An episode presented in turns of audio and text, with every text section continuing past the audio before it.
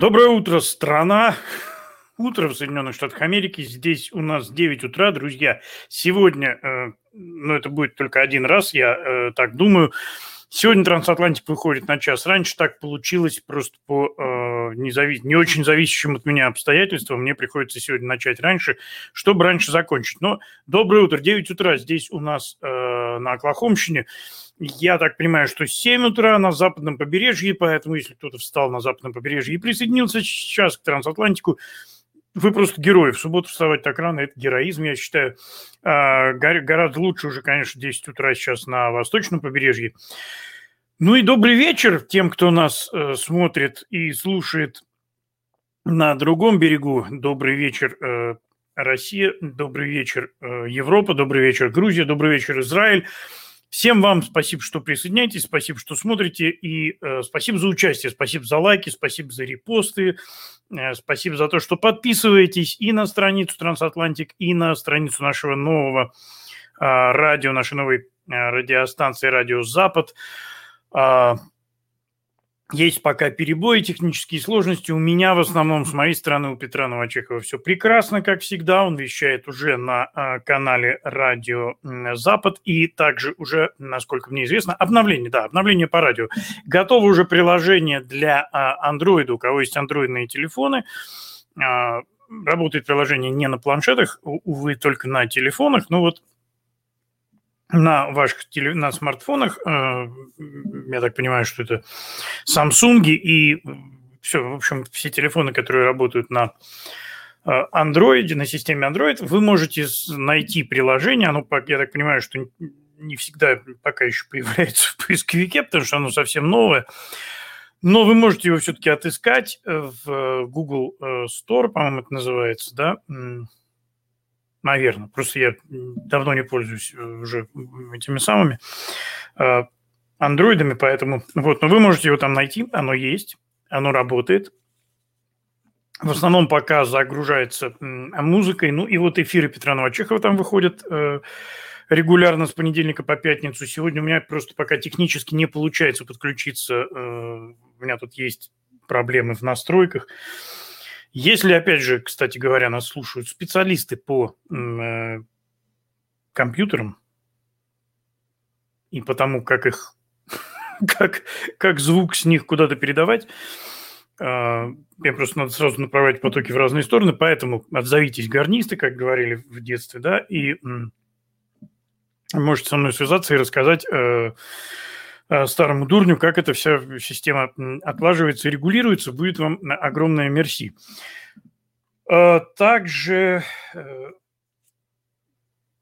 продолжаем, мы продолжаем разговаривать и вести переговоры с разными людьми, с разными и журналистами, и блогерами, которых мы надеемся видеть и слышать на волнах Радио Запад. И я думаю, что скоро уже вот в ближайшие недели мы начнем эфир заполнять не только музыкой, которая пока играет просто фоном для того, чтобы шел эфир как-то работал, но мы будем уже как-то заполнять более интересным контентом. И также я говорю всем, э, кто хотел бы посотрудничать, может быть, себя попробовать э, в какой-то сфере, потому что радио, конечно, это не отдельная программа.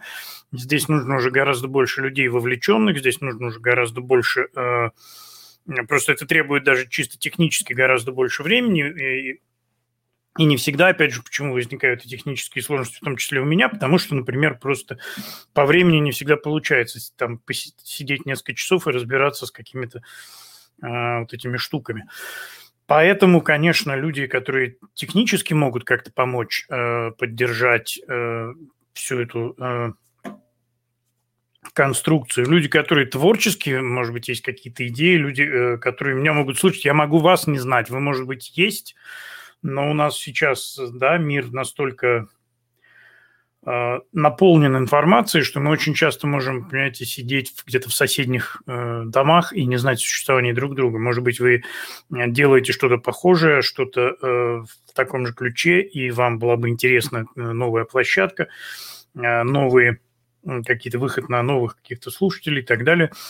А, выходите на связь, можете писать на страницу нашу в Фейсбуке «Радио Запад». И просто там будут читаться, потому что я знаю, что личные сообщения, если мы там нигде не законтачены в друзьях и так далее, они часто их просто не видно.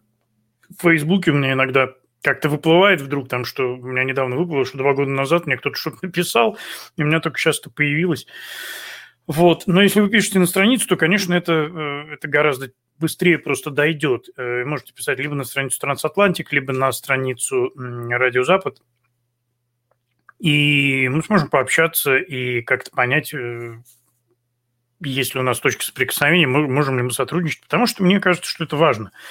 Мне кажется, что время такое, когда нет уже... Время такое, когда уже нет времени на ерунду.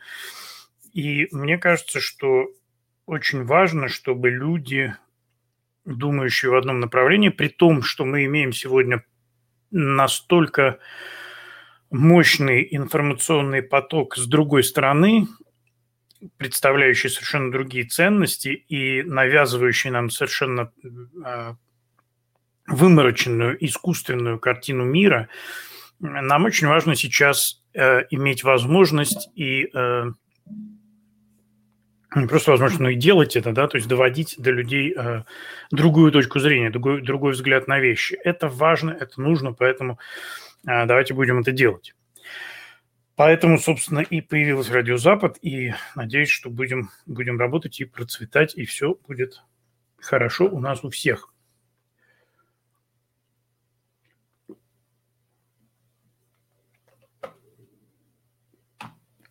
Сегодня а, у нас не будет трех новостей. Сегодня просто у меня была реально очень-очень загруженная неделя – но а, поэтому мне уже не было вот новости, как вы знаете, я об этом говорил, что три новости я готовлю обычно накануне. Вчера у меня было просто совершенно не было времени, а, а новости, которые старости, это не очень новости. Поэтому мы поговорим о событиях прошедшей недели в основном. И я все это хотел бы сегодня объединить, поэтому у нас сегодня после Дня в истории будет такая, один такой блок, растянутый на, на первую и вторую часть о, том, взаимосвязи тех событий, потому что я вижу взаимосвязь событий, которые сегодня происходят в мире, здесь, а, в Соединенных Штатах, ну и, конечно, не только здесь. Давайте перейдем к дню в истории и поговорим о том, что же у нас э, происходило в этот день на разных, э, в разных частях света, в этот день, 13 ноября. Э, в 1758 году, 13 ноября, был основан первый Московский медицинский институт, который ныне называется Первый Московский государственный медицинский университет имени Сеченова. А в 1775 году, в этот день, в ходе войны за независимость э, Соединенных Штатов, американские войска э, под командованием генерала Вашингтона захватили Монреаль. 1805 год, 13 э, ноября – это, конечно, большой день для многих из нас. В этот день э, Иоганн Ланер, венский мясник, изобретает сосиски. Всех любителей сосисок поздравляю с этим знаменательным событием. Сегодня можно устроить такой, в честь этого пати, накупить сосисок и отпраздновать э, день рождения сосисок. Все-таки возраст весьма почтенный, почти 200 лет. А, в 1851 году, 13 э, ноября, начинает действовать телеграфная служба между Лондоном и Парижем, то есть через э, Ла-Манш, и в этот же день открывается железнодорожное сообщение и телеграфная связь между Москвой и Петербургом. 1862 год, в этот день, Льюис Кэрролл э, записывает в своем дневнике. Начал писать сказку об Алисе, надеюсь закончить ее к Рождеству. Таким образом, он а, выполняет свое обещание, которое он дал девочке э, Алисе Линдл, э, Лидл написать э, о ней сказку. В 1872 году, через 10 лет после знаменательного события начала описание одной из самых, наверное, известных детских книг в мире э, э, «Алиса в стране чудес», в свет выходит первое издание «Азбуки Льва Толстого». 1880 год, 11, э, простите, 13 ноября, выходит первый номер биржевых ведомостей, газеты финансов, торговли, политики и общественной жизни. В этот день, в 1902 году, Персия подписывает э, договор с Россией о льготных тарифах. Этот договор дискриминировал британские товары. Ну, то есть 1902 год, э, все это, все это началось не вчера. Вот, собственно, о чем вообще, о чем, о чем вся, в принципе, наша рубрика «День в истории», она о том, что очень многие вещи начались не вчера, они длятся какие-то годами, какие-то десятилетиями, какие-то столетиями. И когда мы говорим «наш мир сегодня, что происходит?», происходит все то же самое, просто скорости стали выше, и скорость обмена информацией в том числе, а происходит все то же самое. А, в 1907 году, 13 э, ноября, Поль Корню поднимается на 2 метра над землей на первом э, вертолете. Происходит это во Франции, в Нормандии. В 1913 году в этот день заключается э, греко-турецкий мирный договор, э, в результате э, заключения которого грекам, грекам отходит остров Крит и э, большинство островов в Эгейском море. Э, в 1915 году в этот день э, Уинстон Черчилль выходит из состава британского кабинета министров после провала операции на Галиопольском полуострове. Ну, на этом, а, как мы знаем, естественно, э, карьера э, политическая сэра Уинстона Черчилля не заканчивается. В 1916 году кардинал Мерсье, архиепископ Малинский, выражает э, в Бельгии выражает протест Германии по поводу насильственной депортации и принудительного труда бельгийцев. Опять же, это, друзья мои, 1916 год, а не 38 и не 40 -й. Тем не менее, определенные вещи все равно происходят. 1918 э, год, богатый событиями для э, дня 13 ноября. Во-первых, а, опубликовано постановление в ЦИК э, Центрального исполнительного комитета, естественно, партии большевиков, об аннулировании Брестского мирного договора в связи с поражением Германии в мировой войне. Вот заключили договор, потом в одностороннем порядке его взяли и расторгли. Брестский мир, я думаю, все помнят, что это было, в невыгодное для России соглашение. А, тем не менее, в какой-то момент заключили, потом взяли и расторгли. Заключили, в общем-то, не подленько и расторгли также. Все, все по-большевистски. В этот же день в Египте создается националистическая партия. А, император Карл I, и он же Карл IV, отрекается от венгерского престола. В этот же день отрекается от престола король Саксонии, а, а в Германии создается военизированная организация «Стальной шлем». И все в один день в 1918 году. 13 а, ноября 1921 года осуществлена, вернее, уже происходит премьера э,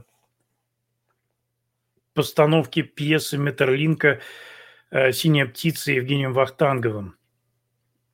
С этой постановки начинается третья студия Московского художественного театра, и впоследствии в 1926 году она переименовывается в театр имени Евгения Вахтангова. А в 1928 году на базе лаборатории по изучению мозга Ленина которую создал немецкий физиолог Оскар Фокт, в Москве создается Институт мозга. Ну, в общем, конечно, хоть э, можно сказать совершенно четко, что, а, в общем-то, создание Московского института мозга – это единственная польза от мозга Ленина, который получила э, Россия. А Все остальное, в общем, это, конечно, сплошной вред. А, в 1929 году для приема германских репараций в этот день учреждается Базельский банк международных расчетов. Э, естественно, это было связано с поражением э, Германии в Первой мировой войне и с репарациями, которые были назначены. Вот это, знаете, вот эта репарационная история, э, она мне как-то напоминает о том, что и в России в связи с рядом событий последних лет э, и по войне с Грузией, по э, непрекращающейся войне в Украине, А в конечном итоге все это может, э, ну, не то что может, а приведет просто к назначению репараций. И учитывая просто экономическое положение России и учитывая тот размер ущерба, который за все эти годы был нанесен уже, в общем, не одной стране, а сейчас мы видим, э, то есть, ну, там еще ведь могут предъявить и по Сирии, например, могут предъявить сейчас уже вот и э, участие российских э, представителей, скажем так, на белорусско-польской границе. Все это может вылиться в такие баснословные суммы, что это может просто стать катализатором расформирование России как э, государства, вот как Российской Федерации в нынешнем ее существовании. Это такая просто мысль. Я не говорю, что так именно будет, но теоретически это просто возможно, потому что э, там могут повиснуть такие долги, и а репарации придется платить, да, все время же щеки надувать. Он в Германии это тоже не получилось. Это все может просто закончиться тем, что э, Просто надо будет, придется расформировать государство и создавать на этой территории что-то другое, просто для того, чтобы а, иметь возможность как-то вильнуть и сказать, ну, мы, мы же уже другое государство, мы не можем, мы не будем ничего платить. А, это, в принципе, такая теоретическая возможность э, распада России мирным путем, без э, кровопролития, без каких-то междуусобных войн, без попыток именно... Э, то есть чем она может быть вызвана, чем могут быть вызваны какие-то войны между, ну, такие на местах? Только попытка центральной власти удержать желающие разойтись в разные стороны регионы желание которых усиливается, насколько я вижу, из ведущей из открытых источников, причем информация усиливается из года в год. И э, главное опасение в этом во всем, что просто путинский режим устроит кровавую бойню для всех этих людей. А, но вот в такой ситуации с Путиным-то вряд ли, но вот уже в постпутинской России люди, пришедшие к, там, к власти, там, так называемые преемники, могут принять такое радикальное решение, просто расформировать федерацию, э, распустить ее на несколько республик, которые уже никому не будут ничего должны. Вот такое вот соображение в связи с э, сегодняшней датой учреждения э, Базельского банка для получения репараций из Германии. Движемся дальше, друзья. Простите, что отвлекся. 13 ноября 1940 года американская компания Willis Motor Company испытывает первый джип. А, и, как мы помним, да, вот их и называли Виллисами. А в этот же день, а, в этот же год глава советской делегации в Германии Вячеслав Молотов встречается в Берлине с Адольфом Гитлером. 1941 год. Конгресс Соединенных Штатов Америки голосует за принятие поправки к закону о нейтралитете, который позволяет вооружать американские торговые суда, которые могут оказаться в районе боевых действий. То есть закон американский о нейтралитете говорил о том, что ну, раз, раз у нас нейтралитет, это было еще до вступления э, Соединенных Штатов в войну, до Перл-Харбора, раз у нас нейтралитет, то мы э, демонстрируем свой нейтралитет тем, что мы не носим с собой оружие. Наши торговые суда не вооружены, у нас на наши военные корабли не выходят из территориальных вод. То есть мы нейтральны. Вот у вас там война идет, а мы сами по себе. Но поскольку было и захвачено и потоплено несколько американских торговых судов, а в Конгрессе в результате была принята вот эта вот поправка, которая разрешает торговым судам для самозащиты носить, э, нести э, оружие. Но дальше этот закон особо никуда не двинулся, потому что скоро, собственно, нейтралитет закончился, и уже сам по себе закон, в общем, э, он по-моему, я не помню точно, по-моему, он все-таки существует до сих пор и принят, но уже говорить о какой-то серьезной реализации просто там не имело смысла. 1944 году в этот день правительство Бельгии принимает решение о разоружении организации движения сопротивления. Ну, как бы за ненадобностью. А в 1945 году в этот день Шарль де Голь был избран председателем Временного правительства.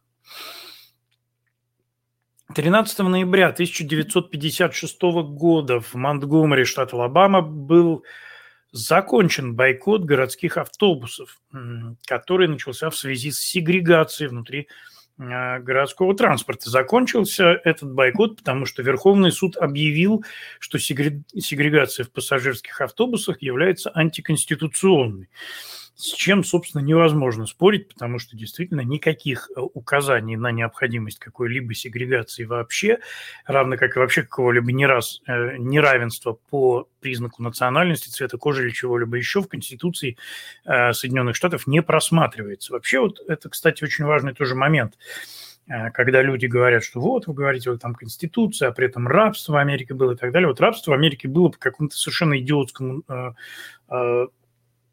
на, наитию, но совершенно не по Конституции, потому что с самого начала Конституция написана таким образом, что, в общем-то, не предусматривает владение одних людей другими. И, э, в общем-то, просто многие годы эту, эту э, позорную практику просто спускали на тормозах. Если бы э, занялись, озаботились действительно раньше, очень многих проблем можно было бы избежать. А, но, к сожалению, не проблема войны между штатами, которая вообще никак не была связана с рабовладением. А, в этот день, в 1960 году, начинается вооруженное антиправительственное восстание в Гватемале. А в этот день, в 1966 году, израильские войска атакуют иорданские позиции вблизи Хеврона. А, в результате чего через там, там, меньше чем через две недели ООН высказывает свое осуждение этой акции Израиля. Опять же, друзья мои, это 1966 год, ООН, то есть когда мы говорим, да, ООН совсем с ума сошли, да, они уже бессмысленные, бесполезные стали организацией. Ну вот, когда смотришь на историю этой организации, то, в общем, нет, конечно, определенная польза в определенных ситуациях от них была, но в целом, конечно, э, ничего не поменялось, в том числе по отношению к Израилю. В 1968 году, 13 ноября, состоялся премьера мультфильма группы Beatles Yellow Submarine в Соединенных Штатах Америки. А, в 1971 году произошел вывод на орбиту э, Марса первого межпланетного космического аппарата – искусственный спутник Марса, а, производство Соединенных Штатов, Маринер-9. В 1973 году под угрозой энергетического кризиса в этот день а, британское правительство вводит чрезвычайное положение. А, ну и в этот же день в результате рекордного сальдо платежного баланса минимальная судная ставка в Великобритании была увеличена до 13%. Через год, в 1974 году, Лидер Организации освобождения Палестины Ясер Арафат в этот день обращается с посланием к Генеральной Ассамблее ООН. Ну, то есть, опять же, да, мы видим, это 70, э, друзья мои, четвертый год, это не, не 99-й, не 2005, не 2018. Это 1974 год, время, которое мы считаем, в общем, относительно еще приличным, тем не менее, э, лидер террористической организации выступает э, с посланием, обращается с посланием Генеральной Ассамблеи ООН. То есть в Генеральной, на Генеральной Ассамблее ООН принимали террористов уже тогда. Ну, опять же, да, о чем мы сейчас говорим и чего мы ждем, собственно, от этих организаций. А в 1978 году в этот день была запущена американская высокоэнергетическая астрономическая обсерватория ХАО-2, с помощью которой было обнаружено рентгеновское излучение квазара, удаленного от Земли на расстоянии порядка 10 миллиардов световых лет.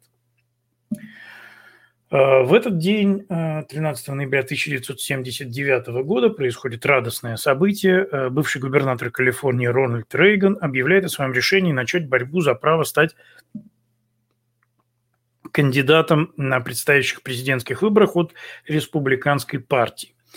Президентство Рейгана изменило, ну, просто радикально изменило расстановку сил в мире. Президентство Рейгана способствовало крушению Советского, Советской империи. президентство Рейгана изменило очень многое в Соединенных Штатах Америки, и, к сожалению, так, так сказать, наследники не смогли, не выгребли, не сохранили те прекрасные изменения, которые президент Рейган принял. Но, тем не менее, президентство его войдет, э, вошло уже, собственно, в историю как одно из лучших э, в американской истории. Э, в 1980 году в этот день американский космический аппарат Voyager 1 передает на Землю первые фотографии Сатурна, крупные фотографии, фотографии крупным планом. Мне интересно, вот Voyager из Стартрека под каким номером шел? Да, ну ладно. В 1985 году в Колумбии произошло извержение вулкана Невада-дель-Руис, э, который бездействовал с 1845 года. Это извержение уничтожает больше 20 тысяч человек.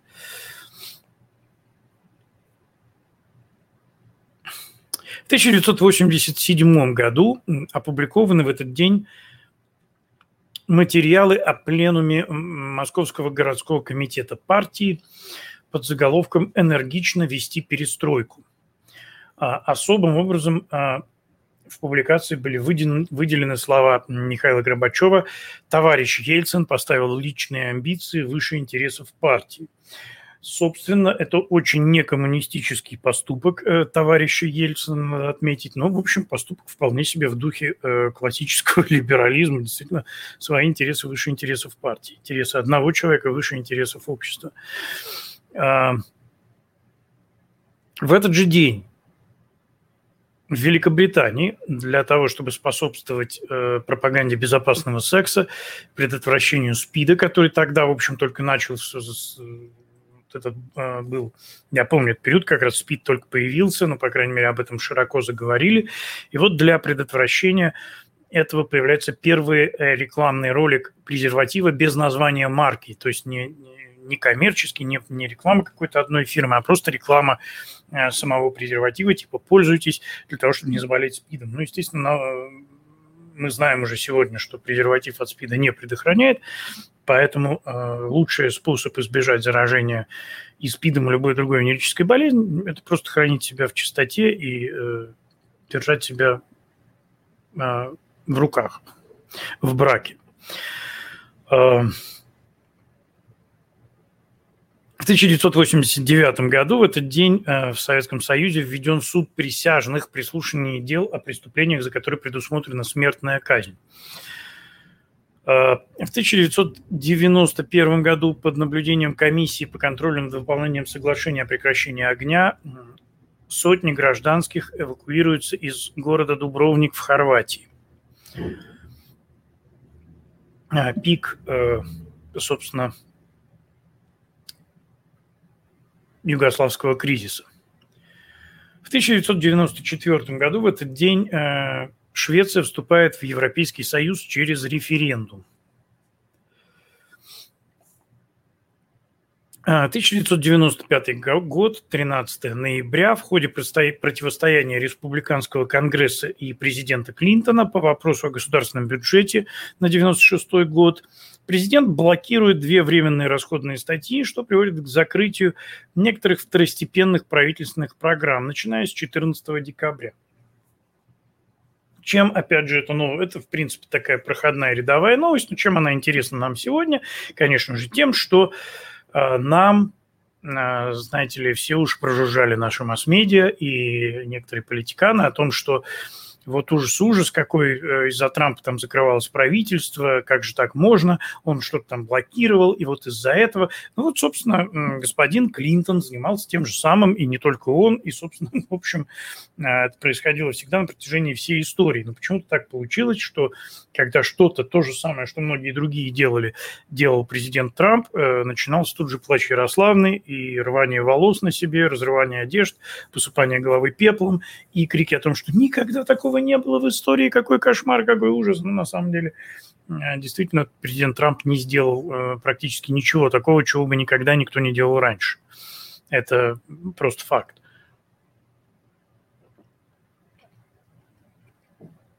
В 2000 году тогда еще президент России Владимир Путин выступил с заявлением, в котором предложил в будущем снизить уровень ядерных боезапасов России и США. В заявлении э, выдвигалось предложение сократить уровень ядерных боезапасов до 1500 единиц с каждой стороны. Ну, я так, честно говоря, думаю, что, э, конечно, э, прежде чем товарищ Путин вышел с подобным заявлением, оно было, конечно, согласовано, и согласовано, я имею в виду, с администрацией Соединенных Штатов, и, я думаю, было принято совместное решение, и просто была дана отмашка э, для того, чтобы создавать э, имидж э, Владимиру Путину, потому что на тот момент нужен был ему положительный имидж на Западе, и мы его создавали. тогда он действительно был президентом, избранным. Я никогда не, за него не голосовал, никогда его не поддерживал. Мне с самого начала было ясно, кто это. Ну, Просто, видимо, как человеку из Петербурга, который наблюдал все его кренделя, даже, не, даже без относительно, ну, было важно, конечно, что он КГБшник, но даже без относительной его КГБшности э, там хватало а, танцев с бубном для того, чтобы, в общем, как-то относиться к нему, мягко говоря, настороженно. А, так вот, э, ну тогда он все-таки был действительно избран президентом. Сегодня это уже, конечно, никакой не президент, обычный узурпатор, диктатор и так далее. В 2001 году, 13 ноября, силы Северного альянса вошли э, в Кабул, столицу Афганистана. В 2003 году началась приватизация государственных предприятий в Китае – в связи с этим а, это дало повод многим а, наблюдателям говорить о том, что Китай, э, в Китае происходят реформы, Китай отходит от традиционной коммунистической модели, делает какие-то экономические реформы. Вот смотрите, какой может быть коммунизм, какой может быть социализм на самом деле. Конечно же, это такая, в общем, большая обманка, потому что приватизация, вы же понимаете, что не э, какой-нибудь э, Хунь Вань Линь там, значит, приватизировал из, из какой-нибудь там южно-китайской деревни, приватизировал предприятие. Приватизировали все те же самые государевы люди, и, в общем, ничего, а, по сути, не изменилось. То есть, в принципе, та же э, итальянская фашистская схема, в общем, когда предприятием владеет, э, скажем, близкий к э, правительству человек, он формально частное лицо, он имеет возможность на этом зарабатывать и получать прибыль, но по первому же зову он, он отдает государству ровно столько, сколько государство захочет, а, а то и все. Да? Поэтому, в общем, это такое просто, это, скажем, управление активами, хотя э, государственными, опять же, хотя формально это вот э, демонстрируется и предъявляется, как будто бы это вот частное предприятие. Вы помните, кстати, нечто подобное, когда, ну, кто-то, может быть, помнит, у кого хорошая память, была история с предприятием Пикалева в России, когда рабочим, которое принадлежало... А... Подождите, не Абрамович уже. Почему-то у меня в голове Абрамович. А... Дерипас, Дерипаски, конечно, принадлежал он Дерипаске, Олегу Дерипаске. И э, тогда там были, пошли большие забастовки, мне платили деньги, э, они перекрывали трассы, туда лично приехал товарищ Путин разруливать как бы вопросы. Тоже, конечно, высокий уровень профессионализма, когда ты, будучи президентом большой страны, рулишь, э, рулишь да, в процессами э, вручную, в ручном режиме. Вот тогда Дерипаска высказался э, в том плане, ну и как бы Путин ему там сказал, а ну-ка заплати людям деньги. И Дерипаска тогда просто тельняшку на груди рванул и говорит, да я родине все отдам, только попросите. Вот. вот это, в общем, примерно такая же схема, примерно такой же показатель, когда люди говорят о том, что когда, ну, формально это вроде как твое частное предприятие, а по сути, в общем, оно остается таким же государственным, и в нужный момент тебя всегда его заберут. Ну и в 2015 году происходят террористические атаки в Париже, во Франции. В этот день, 13 ноября. Вот такие у нас события. Ну и некоторые дни рождения, о которых, наверное, стоит упомянуть. 354 э, год, в этот день э, родился человек, которого мы знаем сегодня под именем Блаженный Августин. Христианский богослов и философ, проповедник, ведший первую часть жизни, в общем, достаточно разгульную и безбожную, но, однако, после этого изменившийся полностью, чего и, чего и вам желаю, скажем так. Э, в 1312 году родился король Англии Эдуард III, э, известный в том числе тем, что его претензии на французский престол э, послужили, в общем, поводом к началу Столетней войны. Голландский художник и график эпохи барокко Бартоломей Бренберг родился в этот день в 1598 году. В 1718 году, 13 ноября, родился Джон Монтегю, четвертый граф Сэндвичский, э, первый лорд Адмиралтейства. В честь этого человека был назван Сэндвич, потому что он, в общем, придумал есть, э, употреблять, значит, эти, пищу, эти продукты вот таким вот образом. Немецкий филолог-классик Христиан Адольф Клотц родился в этот день в 1738 году. А, в 1804 году, 13 ноября, родился Теофилиус Холмс, э, один из э, генералов конфедерации и личный друг президента конфедерации Джефферсона Дэвиса, один из его ближайших друзей.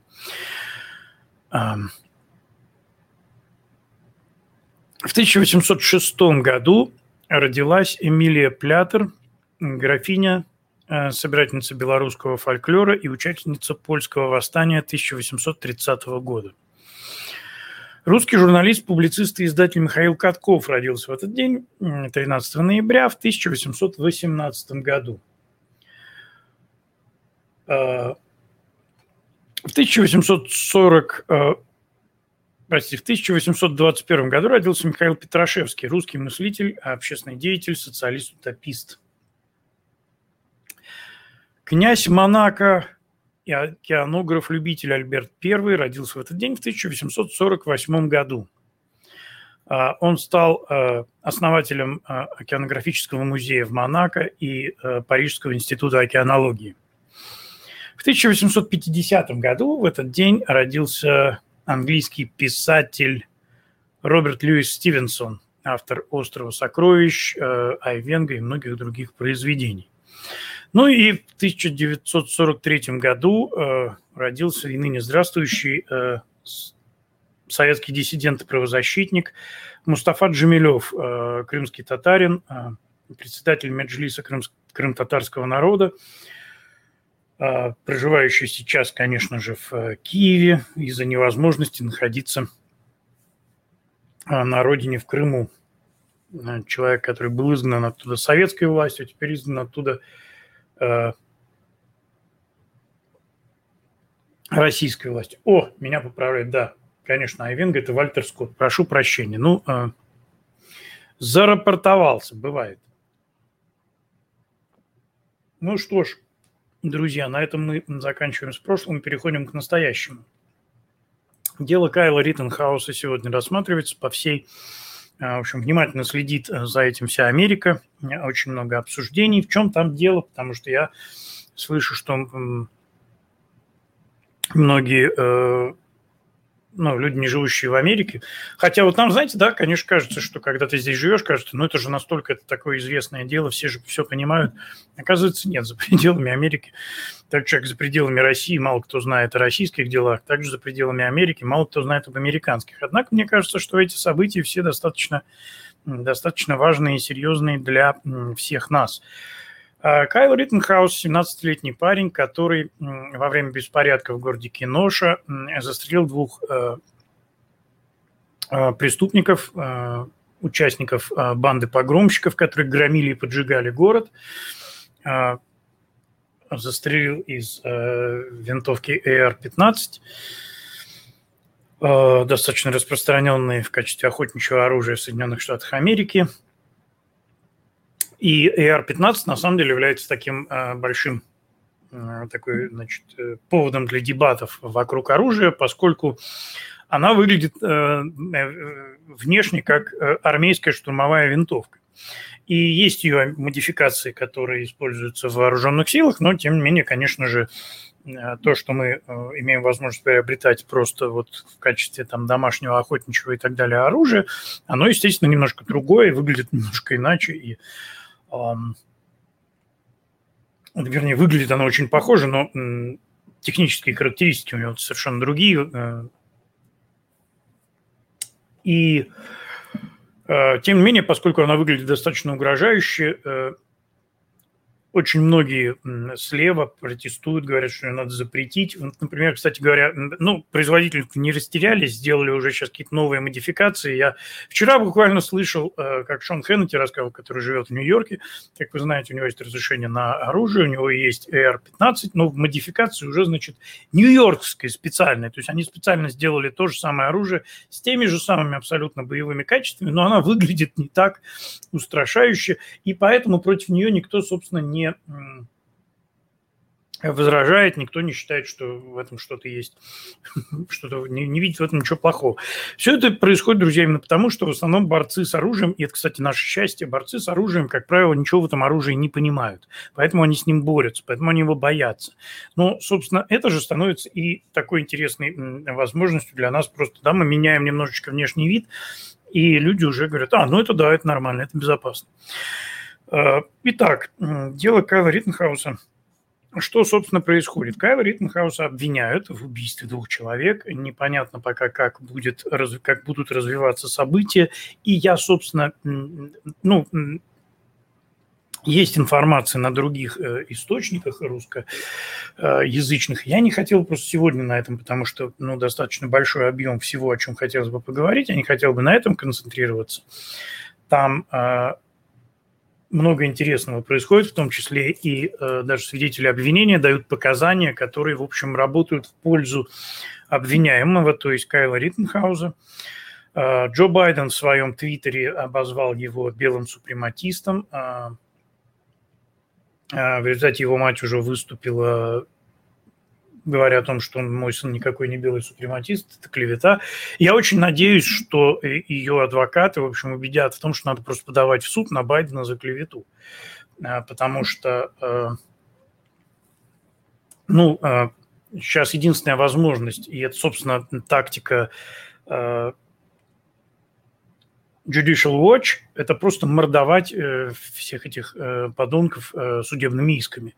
И не давать им просто продуху, и за каждое, вот за каждое их подобное действие, э, за каждое э, вот такое клеветническое высказывание, за каждый плевок э, в, в жизнь людей, э, тем более с таких высоких трибун, как э, трибуна президента США, то есть несмотря на то, что Байден э, не является легитимным президентом, тем не менее он все равно высказывается как бы с э, позиции, с трибуны президента.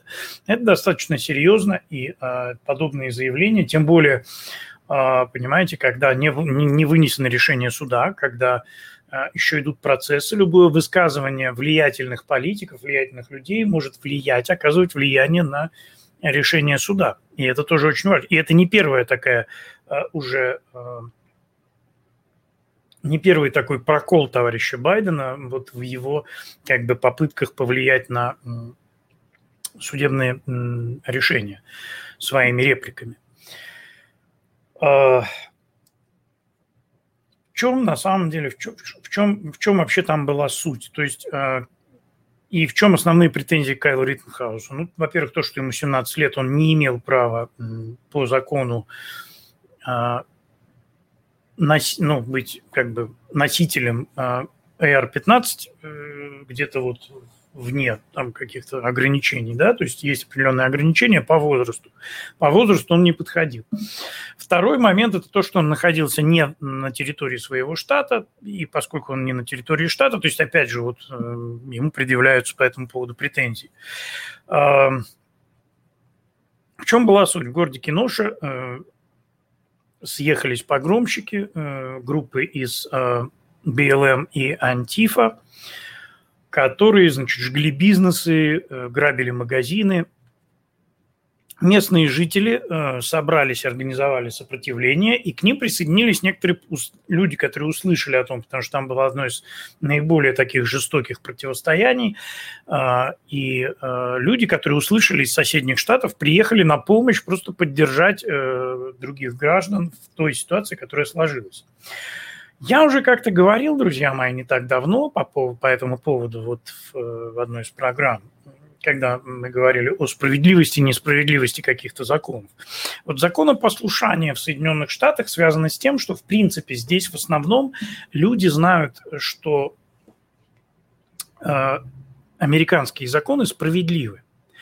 Мы имеем ряд ограничений, мы имеем ряд неудобств, связанных с законами, э, но мы понимаем, что это необходимо, потому что, ну вот, э, эти законы в конечном итоге работают в нашу пользу это выгодно нам самим. Поэтому мы соглашаемся с этими ограничениями, поэтому мы соглашаемся с этими а, какими-то трудностями, даже когда мы можем каким-то образом пострадать от этого закона, от этих законов, например, заплатить штраф за превышение скорости или что-то еще, мы понимаем, что в целом эти законы хороши, они нашу же жизнь, в общем, делают безопаснее, они организуют как-то вот процесс взаимодействия между гражданами, делают его более прозрачным, более понятным, мы лучше понимаем, э, значит, что, какую черту мы можем переступить, а какую не можем, и есть ли вообще эта черта, или ее не существует. И это, в общем, как-то создает нам удобство для жизни. Но, однако, э, и это, в общем, мировая практика, как только э, граждане страны в большинстве своем, в массе начинают понимать, что законы не соответствуют именно справедливости. И эти законы не решают, не помогают нам жить, а только мешают. И они не поддерживают нас на самом деле, а только ограничивают наши возможности. Законопослушность на этом начинает заканчиваться. Э, очень много разговоров сейчас об этом все левые телеведущие говорят, и политики левые, о том, что у нас есть полиция, и у нас полиция должна заниматься значит, поддержанием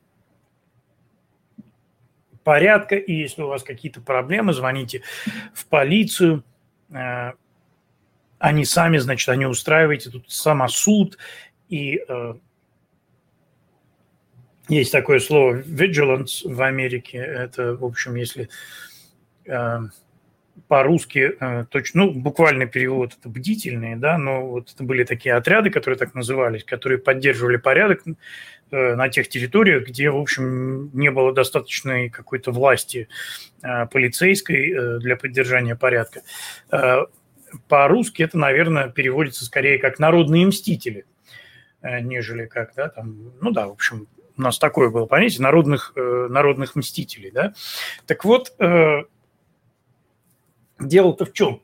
Дело в том, что когда государство, когда власти, когда отряды полиции оказываются по каким-то причинам бессильными, когда по каким-то причинам они отказываются или не могут, э, в общем, либо отказ, просто отходят в сторону, либо физически не в состоянии защитить граждан, тогда граждане будут брать в руки оружие.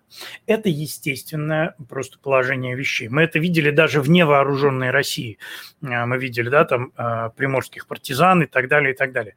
То есть, когда люди понимают, что они живут в полном беспределе, и у них нет никаких других просто вариантов, а, как-то себя защитить и решить какие-то свои проблемы, люди плюют на оружие, берутся за, э, вернее сказать, они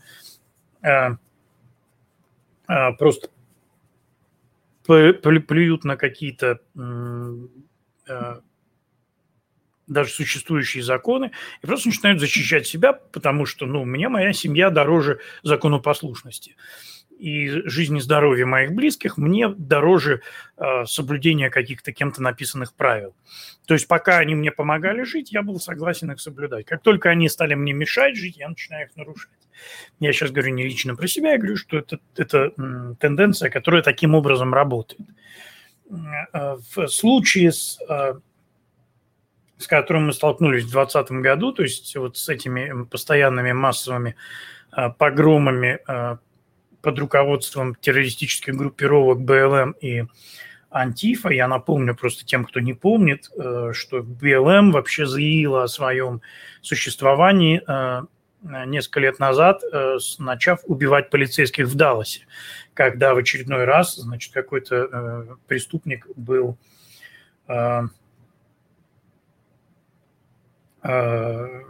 чернокожий преступник, значит, был убит при задержании, и вот такая появилась группа мстителей. Сказали, мы будем сейчас теперь, вот, полицейские убили наши, мы будем убивать полицейских. Вот это, собственно, стало началом движения Black Lives Matter. Если кто-то вдруг не в курсе, э, то я просто вам напомню, да, откуда это все пошло. Ну, про, про леворадикальную э, группировку Антифа, в общем, все все знают. Несмотря на то, что они называются э, как бы, ну, антифашисты. И это, знаете, очень смешно, когда Э, люди все время, когда говорят, где-то упоминаешь э, в текстах каких-то э, антифу как фашистскую группировку, все-таки, да что вы глупости говорите, вы разве не знаете, что антифа значит антифашисты? Я очень хорошо знаю, но если я себя назову высоким кудрявым двухметровым блондином, да, я же им не стану от этого, я все равно останусь маленьким и совсем не блондином, да, потому что седина не блондинистость. То есть э, называть-то себя фашисты могут хоть антифашистами, хоть как угодно, но они от этого, их фашистская сущность не, э, никуда не девается. Леворадикальная, а причем э, антиф это как раз чисто, да, если в БЛМ еще претендуют на то, что у них есть какие-то там не боевые, скажем так, группировки, есть у них какая-то группа поддержки, э, скажем, ну, из таких мирных граждан, да, то антифа – это чисто, э, чисто боевики, это чисто бритоголовые, то, что у нас э, всегда это в, на постсоветском пространстве называлось, было такое понятие бритоголовые, да, вот, собственно, бритоголовые были нацики, бритоголовые были антифа, они, в общем, внешне почти не отличались. А, и, в общем, кто там хуже, трудно сказать, потому что, в принципе, Так вот, э, собственно, что и произошло в городе Киноша, где люди просто взялись за оружие и стали оборонять свой город от бандитов, которые устраивали там беспредел. А, и Кайл Риттенхаус застрелил э, двух, э, кстати говоря, его называют белым супрематистом, и пресса это подает таким образом, будто бы убитые были чернокожими, но это неправда, потому что все оба, оба застреленных человека были белыми, были белые бандиты. А, так вот, э, они были вооружены, они направляли оружие на, собственно, Кайла, его товарищей, и он стрелял э, то есть он не просто бегал по городу с целью кого-то отстрелить, а он на самом деле просто в этой конкретной ситуации оборонялся. То есть если бы он не выстрелил, не застрелил этих ребят, то понятно, что застрелили бы его. И э, также мы понимаем, что, в, учитывая современные тенденции, вряд ли они предстали бы перед судом. Э, их, скорее всего, просто не нашли бы. И если вы думаете, что я утрирую, просто вспомните, как долго мы не могли услышать просто имени а, человека, который застрелил Эшли Бэббит 6 января в Вашингтоне в здании Капитолия, при том, что это были не просто какие-то уличные банды, это был человек, в общем, ну, при исполнении человек, э, который, в общем, там находился совершенно официально, он был, ну, все знали, кто это, что это, то есть, ну, мы так не долго не могли понять, узнать его имени, и уж тем более, если так долго защищали и отмазывали этого человека, то э, можете себе представить, что когда речь идет про, о про, про демократских уличных бандитах, то, конечно, их бы просто, нам бы просто сказали, а их не нашли, и все, они куда-то куда там делись, исчезли и так далее. А, вот пишут мне комментарий, что люди плюют на ограничения, берут оружие, чтобы защитить законы. Я понимаю посыл, но это не всегда так, потому что иногда законы становятся такими, что от них приходится защищаться. То есть люди-то берут оружие, чтобы защитить себя, свои семьи и защитить то, что они считают справедливостью. Законы могут приниматься совершенно несправедливые. И в этой ситуации люди защищают уже не закон, да, потому что закон все-таки... Ну, я понимаю, что мы можем говорить о законе Божьем, мы можем говорить о высшем законе, каком-то нравственном законе, да, но если мы говорим все-таки в юридической э, плоскости, то э, закон это, в общем, это, это вот написанный и принятый официально закон, и в частности и в России, да и в Америке есть законы абсолютно несправедливые. Поэтому это не всегда, конечно, защита закона.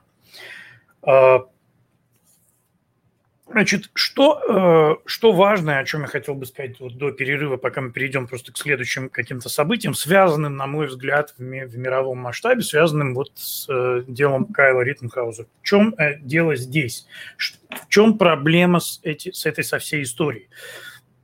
В принципе, ну, в чем я вижу проблему – другие люди смотрят, и другие комментаторы, обозреватели смотрят под другим углом, и слава богу, мы все разные, мы видим а, разные вещи. Я смотрю не на а, то, что кто-то кого-то застрелил, не на то, что парень там где-то нарушил закон, хотя в такой ситуации, опять же, да, знаете, кстати, вот интересно, что прецедентное право в Соединенных Штатах как раз позволяет, оно для того существует, вообще эта идея прецедентного права существует для того, чтобы, э, когда нарушена буква, но при этом не нарушен дух, можно было э, создать прецедент.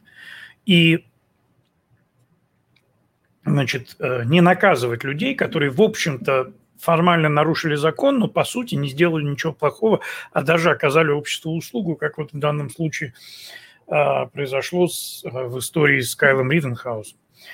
Э, я думаю, что какой сколько-то лет назад э, суд бы вообще принял решение в его пользу, но в нынешних условиях, конечно, такого ожидать вряд ли приходится.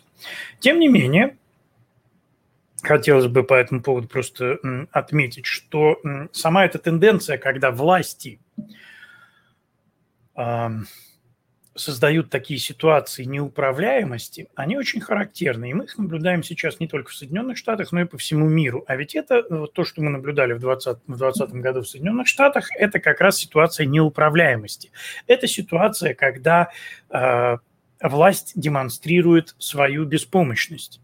И э, вы помните, да, что э, все шишки-то полетели в президента Трампа, при том, что президент Трамп как раз не имел к этому всему никакого вообще отношения, потому что это были решения губернаторов штатов, которые принимали, которые отзывали полицию, не давали э, вмешиваться, не давали останавливать банды погромщиков. И тем не менее, в результате все, все стрелки переводились на президента, потому что это, ну, это понятно, что это была специально организованная кампания для расшатывания ситуации и для дискредитации президента Трампа в глазах тех, э, ну, таких колеблющихся и не очень, в общем-то, думающих людей. А, и вот эта тенденция, да, вот эта тенденция, я, я вижу тенденцию создания опасности.